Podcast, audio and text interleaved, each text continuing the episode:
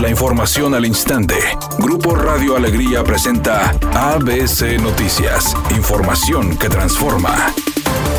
El secretario de Finanzas y Tesorero General del Estado, Carlos Garza, anunció un ajuste de 250 millones de pesos al presupuesto de egresos del presente año, luego de la caída en la recaudación de ingresos propios y de las transferencias federales a consecuencia de la pandemia de COVID. El funcionario estatal indicó que los 251 millones se obtuvieron luego de realizar un reajuste al presupuesto destinado a las dependencias paraestatales, fideicomisos, organismos autónomos y poderes, agregando que las autoridades estatales se vieron obligados a tomar esta medida luego de que en julio también cayeran los ingresos en comparación con el año pasado. Agregó que el ajuste de 250 millones de pesos se suma a los 732 millones que ya se habían reducido para destinarlo a un fondo, el cual atendería la contingencia sanitaria, indicando que para realizar el reajuste se necesitó la aprobación de los diputados del Congreso del Estado. Finalmente explicó que se aplicó este ajuste al ser insuficientes los recursos del Fondo de Estabilización de los ingresos de las entidades federativas del gobierno federal, agregando que no afectarán programas de salud, sociales y de apoyo a la población.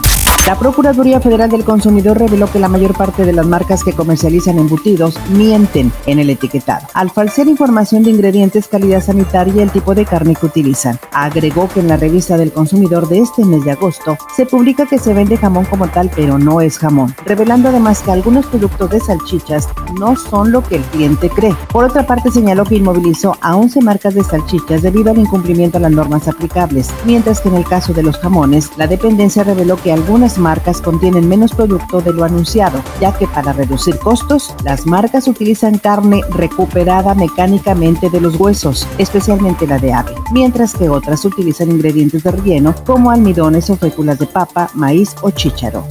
Durante su conferencia de este viernes, el presidente Andrés Manuel López Obrador afirmó que perdonó a Felipe Calderón Hinojosa por robarle la presidencia en el 2006. Lo anterior, luego de que Calderón asegurara que el actual presidente lo persigue políticamente porque México Libre va para el 2021. Además, el presidente señaló que él no está juzgando a Genaro García Luna, exsecretario de Seguridad Pública Federal, ya que no tiene tantas influencias, indicando que lo está juzgando un juez en Estados Unidos. Editorial ABC con Eduardo Garza. Los diputados locales no se van a librar tan fácil de la petición de destitución por desacato dictada por la Suprema Corte de Justicia de la Nación. De estricto derecho los deben destituir, pero existe una salvedad llamada eventos de caso fortuito y no pueden dejar a un Estado sin Congreso. Aunque también es cierto que si destituyen a todos los legisladores, entrarían los suplentes. Es un momento histórico, pero ya sabemos que en nuestro país lo único real es la lucha libre.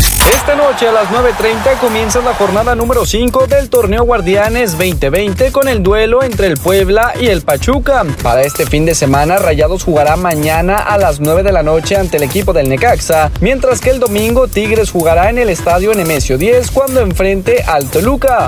Una vez más, Belinda y Cristian Nodal encendieron las redes sociales desde muy temprano de este viernes. Resulta que ambos se dejaron de seguir en sus cuentas de Instagram, lo que supone que su romance fue express y ya concluyó. ¿No será más bien que fue estrategia publicitaria para levantar el rating del programa La Voz Azteca? Hay un accidente en la avenida Miguel Alemán y avenida Lindavista en el municipio de Guadalupe para que extreme precauciones. Además, los automovilistas avanzan a 9 kilómetros por hora por un vehículo detenido en la avenida Eugenio Garzazada hacia el norte. Es a la altura de la Plaza Nacional. Vaya considerando vías alternas porque la vialidad se despeja hasta pasar el supermercado en las torres. Recuerde respetar los señalamientos de velocidad y no utilizar su celular mientras conduce. El pronóstico del tiempo para este viernes 14 de agosto del 2020 es un día con cielo despejado. Se espera una temperatura máxima de 36 grados, una mínima de 30. Para mañana sábado 15 de agosto se pronostica un día con cielo despejado, una temperatura máxima de 36 grados y una mínima de 24. La temperatura actual en el centro de Monterrey 31 grados.